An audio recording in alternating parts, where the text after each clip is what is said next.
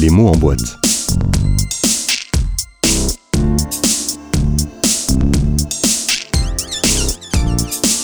L'émission qui soulève le couvercle.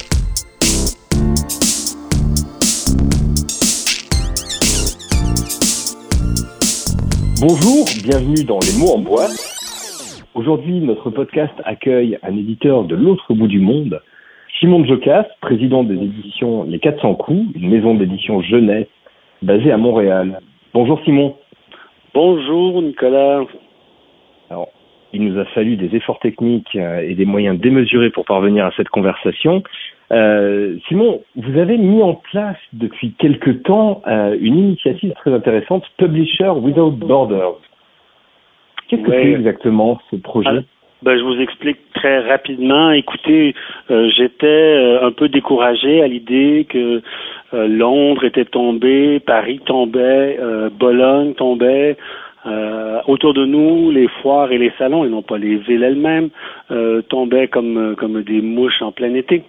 Et puis, euh, c'est une occasion, vous savez, les, les salons, les foires, c'est c'est une occasion pour vendre soit livres ou soit droits, mais c'est aussi une occasion pour rencontrer des gens, euh, des gens qu'on voit une fois, deux fois, trois fois par année, euh, toujours sympathiques. Et là, on ne les verrait pas pour un sacré bout de temps. Alors, je me suis fait la réflexion que ça serait peut-être bien d'organiser quelque chose euh, sur les réseaux sociaux. Euh, je vous avoue que je suis pas très fort sur la technologie, alors euh, j'ai commencé euh, sur euh, sur le fil euh, Messenger, donc en termes en termes de messages ou de, de mais ça ça, ça n'avait aucun sens. Et puis en fait, je me suis retrouvé à créer une, un- une page ou un groupe qui s'appelait Éditeurs sans frontières, Publishers Without Borders. D'ailleurs, si vous regardez la, la page couverture, il est en, je sais pas, 23 langues sur la page couverture. Et je ne saurais les dire toutes euh, en hindi, en, en punjabi. En... Et puis l'idée, finalement, c'était juste de rassembler des gens autour, euh, des gens qui aiment le livre, des éditeurs ou des associations d'éditeurs autour du- d'un seul point de rencontre. Euh, au départ, euh, je m'imaginais quelques, je sais pas moi, quelques cinquantaines, peut-être une centaine d'éditeurs d'un peu partout qui viendraient. Et euh, très rapidement, ça a pris de l'ampleur. Euh, nous sommes rendus, euh, ben, hier, c'était notre premier anniversaire, ça fait un mois euh, que nous sommes en, en ligne et nous avons au-dessus de 2000 euh, éditeurs, euh, agents, structures associatives du livre. Euh, voilà. Alors- Donc, c'était l'idée, c'était, c'était un point de rencontre, un point de discussion. Euh, quelques règles alors- ont été... Oui, oui, allez-y. Quelles sont les discussions que vous avez euh, Oui. C'est beaucoup de monde à, à structurer tout ça. Voilà, ben, au départ, j'ai j'ai été choyé parce qu'il y, a des- il y a des gens qui se sont euh, portés volontaires pour me donner un petit coup de main. Euh, et j'en suis vraiment euh, bien content parce que, je, comme je disais tout à l'heure, je suis pas très fort sur la technologie. Et deuxièmement, j'ai une maison d'édition à gérer, même si la crise fait rage. Euh, il y a amplement de travail là-dessus. Et donc, euh, trois personnes se sont présentées. Euh, Prashant, euh, qui est en Inde, euh, Emma, qui est à Londres, et Fatima, qui est à, au Caire. Alors, j'avais trois personnes, trois continents, trois langues différentes qui s'offraient pour me donner un coup de main. Euh, faire rentrer les gens pour s'assurer que les gens qui rentraient étaient bel et bien euh, des éditeurs et non pas des gens qui cherchaient euh, des métadonnées ou euh, ou encore des, des vendeurs de, de souliers ou peu importe. On, on cherchait vraiment des éditeurs ou des gens dans le monde du livre proche de l'édition. Et ça vous permet de développer quelque chose pour l'avenir, c'est circonstanciel, ça doit être tourné vers quelque chose? Oui, l'idée était, euh, au départ, je ne voulais surtout pas que ça devienne euh, euh, un centre commercial qui viendrait concurrencer les foires ou les salons. Euh, je voulais simplement que ce soit plutôt l'endroit où on pourrait parler de nos, de notre situation actuelle. Il faut savoir que la COVID-19 euh, euh, frappe le monde entier et donc tous les éditeurs de tous les coins du, de la planète sont, sont, sont impactés par la, par la situation. Et, euh, et je voyais qu'il y avait peut-être une opportunité de simplement parler de cette réalité-là. Ça, ça, ça a commencé avec cela et ça a vite pris une ampleur où euh, le, le président de, de IPA, le, International Publishers Association, est venu parler, parler un petit peu de ce qui se passait de ce côté-là, depuis depuis un mois, on a eu plusieurs présentations, des des panels, des des tables rondes sur différents pays, différents groupes. Hier, nous avions 20, une vingtaine de de fellowship qui étaient présentés. Islande, Montréal, euh, je pense qu'il y en avait un de la Turquie, en tout cas.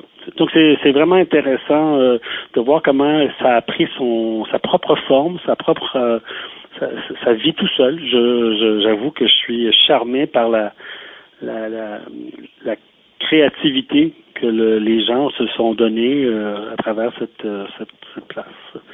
Ça remplace un petit peu les bars. vous savez, si vous avez été à Francfort ou Bologne ou dans les salons, souvent, le travail se fait de jour, mais de soir, on se retrouve, on prend un verre, on parle. Oui, bien sûr.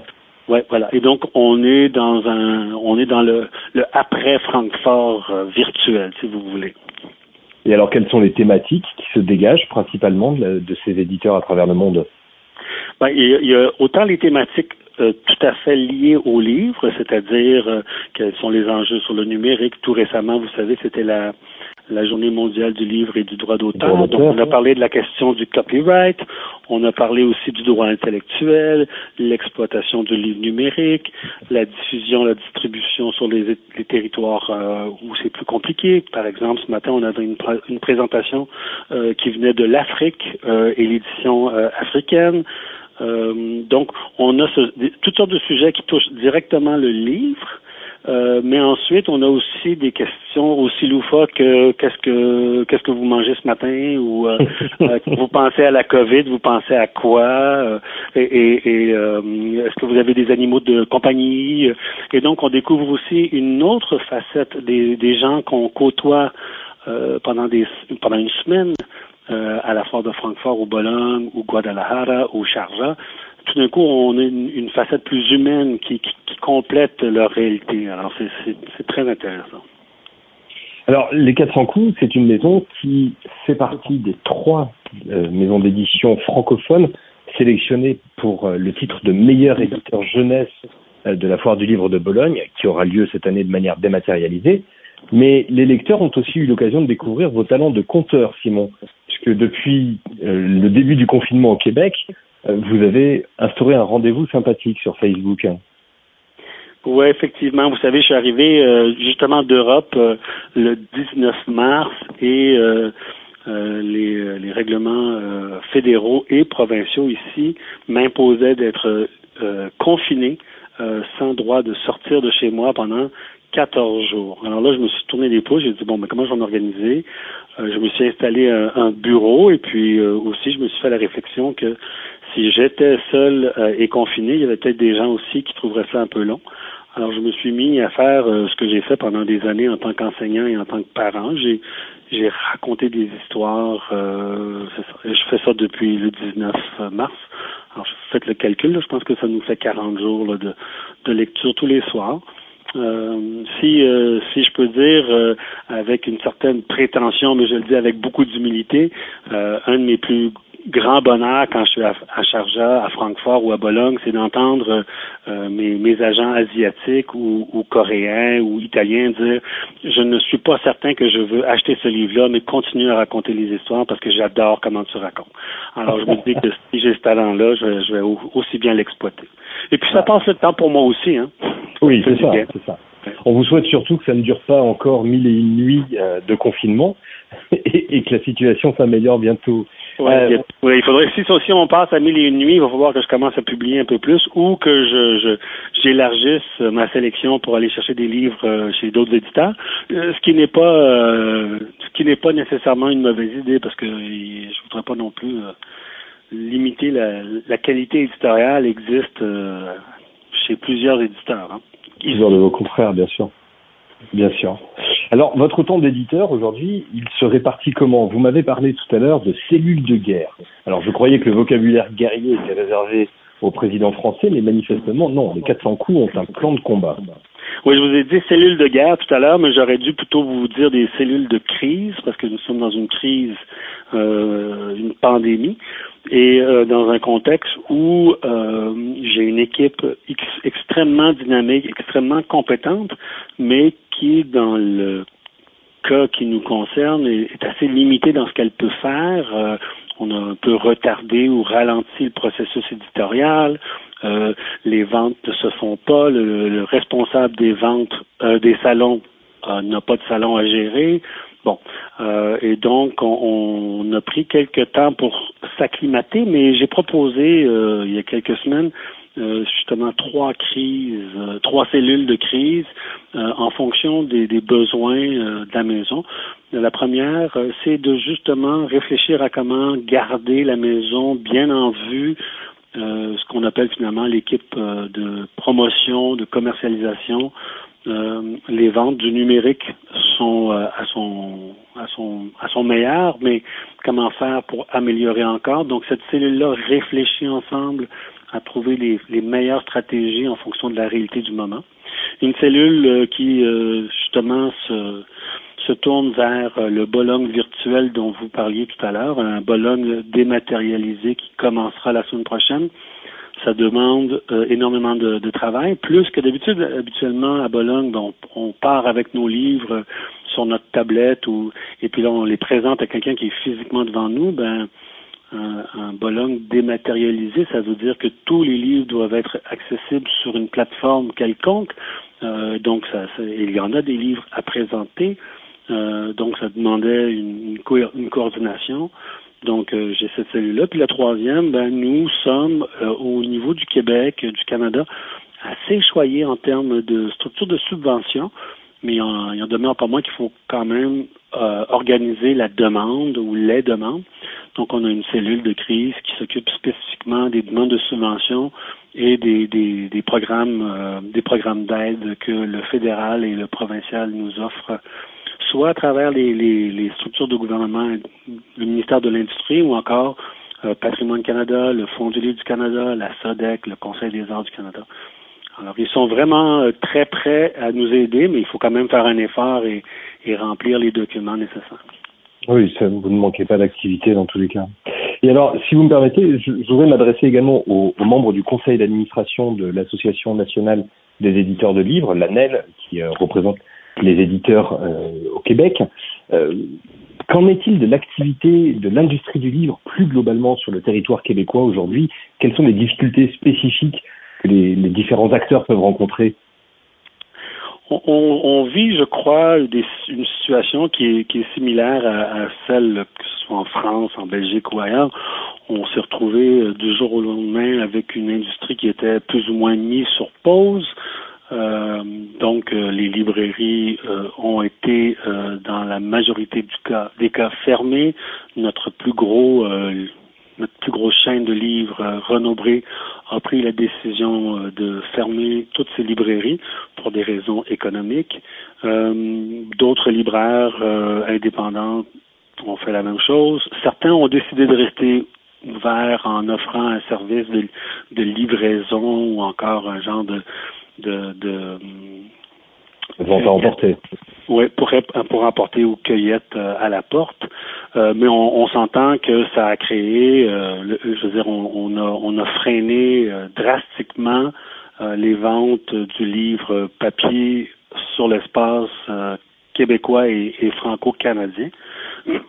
on, on, est devant une situation assez délicate où toute tous les maillons de la chaîne du livre sont ont été fragilisés. C'est évident que pour tout le monde, euh, il y a un problème euh, de d'encaissement. Euh, il n'y a pas d'argent qui sont rentrés dans les librairies pendant un mois, un mois et demi, ce qui veut dire que les libraires ont, peut-être de la difficulté à payer les distributeurs, puisqu'ils ont aussi à payer le loyer, ils ont payé l'électricité, l'hydro. Euh, et, les distributeurs, eux, se retrouvent donc avec moins d'argent dans les poches et donc sont moins en mesure de pouvoir aider à payer les éditeurs. Donc, on est tous un peu fragilisés par cette situation-là. Et je vous avouerai que, encore une fois, je suis vraiment content d'habiter au Québec. Euh, parce que on sent qu'il y a quand même un désir collectif de trouver des solutions. Euh, je n'ai pas de solution comme telle à vous proposer ou à vous donner aujourd'hui, mais je sais que l'ensemble de, la chaîne souhaite trouver une solution pour que qu'aucun maillon euh, ne soit si faible qu'il casse. On s'entend que on aura peut-être tous, euh, tous les maillons seront peut-être affaiblis, mais si un des maillons brise, ben c'est la chaîne qui est cassée. Et là, et là c'est beaucoup plus difficile à, réparer. Donc, on est dans une situation comparable, je crois, à, tout ce qui se passe ailleurs dans le monde. Euh, nous avons eu les nouvelles euh, tout récemment, justement, d'un déconfinement euh, à travers le mois de mai, donc on, verra ce que ça donne. Je pense que tout le monde ici euh, se gratte la tête, euh, essaie de trouver des solutions pour que tous puissions célébrer 2021 avec avec une reprise positive de, de, la vente du livre papier et, et fort probablement aussi, et ça c'est toujours pour moi une occasion de le dire, c'est que les temps de crise nous, offrent des opportunités pour réfléchir à comment penser différemment la promotion du livre, la vente du livre, la raison du livre. Euh, et j'espère que, tout ça nous amènera justement à être un peu plus euh, un peu plus en avant technologiquement, euh, aussi sensible à, toute la chaîne du livre. Voilà. On va l'espérer. Pour, pour, ce qui est justement de, de, cette, de cet après, ou peut-être même du pendant, euh, le Québec avait déjà surpris la planète entière avec cette initiative. Le 12 août, j'achète un livre québécois. Durant le confinement, il y a une initiative similaire qui s'est lancée, Je lis bleu, qui encourage à acheter des ouvrages euh, québécois. Est-ce que vous, est-ce qu'il y a une forme de solidarité supérieure au Québec? Parce que cette initiative Je lis bleu a même inspiré la Suisse et les éditeurs suisses, qui ont, les auteurs suisses qui encouragent à acheter euh, sur le territoire suisse lui-même des, des, livres de leurs auteurs. Oui, et puis je pense que la Belgique vient d'en lancer un aussi. Une autre. Exactement, oui. Donc, euh, ben, je vous dirais que oui, euh, mais et ça, ça date pas d'hier. Ceux qui connaissent le Québec ou ceux qui ont même décidé de venir s'y installer, je vous diront que il y a tout de même une collaboration, un sentiment de, de fierté d'être d'être québécois, d'être canadien francophone. Je, je, répète souvent que si vous prenez la somme totale de, de toutes les populations euh, américaines, donc nord, sud, centre et les Caraïbes, euh, le, les francophones de toutes les Amériques ne comptent que pour 1% de la population. Euh, et pourtant, malgré tout, nous réussissons à tirer notre épingle du jeu non seulement sur la scène du livre, la scène culturelle, euh, au, au, grand complet se démarque par ses, ciné ses films, sa musique, euh, dis-je, Arcade Fire et Denis Villeneuve sont des Québécois. Euh, donc, on est devant des gens qui ont des talents énormes et on en est très fiers, euh, avec raison. Et je dois dire aussi qu'on a un, pays qui, euh, et je parle de, du Québec, qui a longuement eu ses réflexions sur souveraineté ou pas souveraineté en termes de pays, justement. Euh, ça, ça a été euh, des débats, on a eu des référendums, mais à aucun moment, aucun parti politique, peu importe son, son allégeance euh, au fédéral ou pas, aucun parti n'a jamais remis en question la question de la culture et de l'importance de notre spécificité culturelle.